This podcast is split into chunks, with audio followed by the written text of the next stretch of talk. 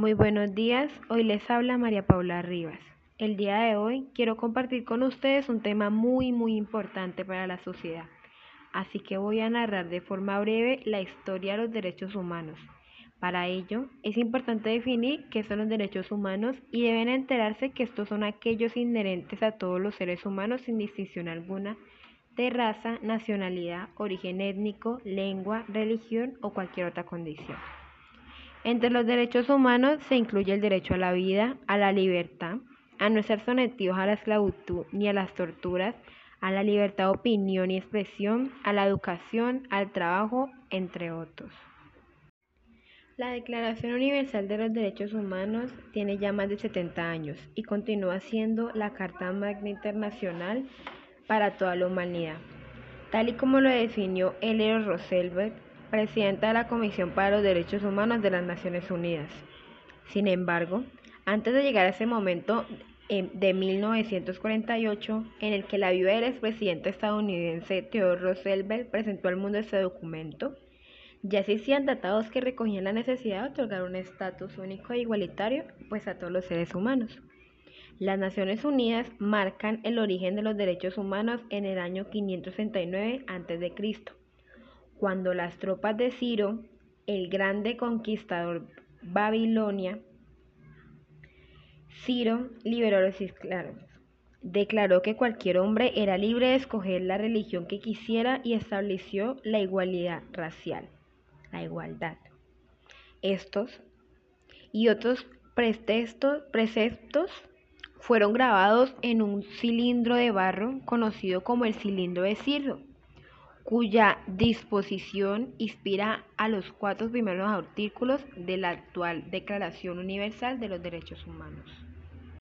Basándose en esos decretos, civilizaciones indias, así como Grecia y Roma, aplicaron el concepto de ley natural y la sociedad siguió avanzando hasta llegar a otro momento clave para la historia de los derechos humanos, la Carta Magna de 1215 aceptada por el rey Juan de Inglaterra, considerado por muchos aspectos el documento que marca el inicio de la democracia moderna. También conocido como la Gran Carta, ese documento recogía, entre otros aspectos, el derecho de una viuda a no volver a casarse si poseía propiedades o garantías de igualdad ante la ley. Ya a mediados del siglo XX y tras la primera Convención de Ginebra en 1864, que estableció una serie de derechos para los conflictos armados, nace en 1945 lo que hoy conocemos como Naciones Unidas. Precisamente, al término de la Segunda Guerra Mundial, medio centenar de estados se reunieron para proteger las generaciones venideras del azote de la guerra la cual dos veces en nuestra vida ha producido un sufrimiento inalcanzable a la humanidad, tal y como se recoge el preámbulo de su acta constitutiva.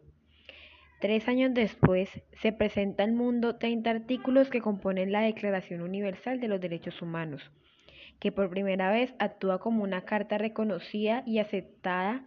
intencionalmente y cuyo primer artículo es que todos los seres humanos nacen libres e iguales en dignidad y derecho,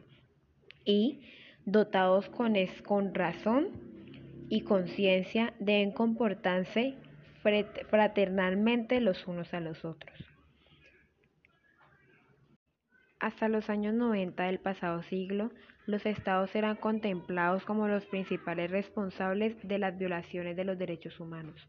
Hoy, en un mundo globalizado donde existe la integración global de los mercados de trabajo, de bienes y servicios,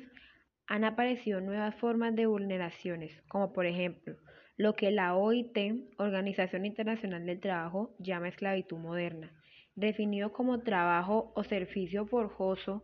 u obligatorio que se extrae de cualquier persona bajo la amenaza de un castigo y por el cual la persona no se ha ofrecido de forma voluntaria y al cual el Papa Francisco ya se ha referido con un mal a erradicar. Es por ello que el respeto a los derechos humanos se ha convertido en un asunto primordial también en el sector privado, debido al, al impacto que generan sus actividades. En ese sentido, en 2008, precisamente, para acabar con vulneraciones tales como la suspensión de la libertad sindical o trabajo forzoso,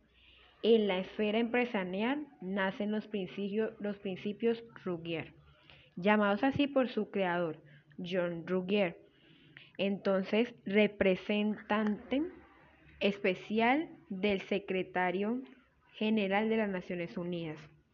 Son un estándar en el que él recoge los principios rectores sobre empresas y derechos humanos, basados en tres pilares, proteger, respetar y mediar. Según anuncian dichos principios, el Estado debe proteger a la población de los efectos adversos que puede causar las empresas en la comunidad. Es responsabilidad de la empresa respetar los derechos humanos y de no producir impactos negativos. Finalmente, el tercer pilar hace referencia a mediar el perjuicio causado. Muchas gracias por escuchar y que tengan feliz día.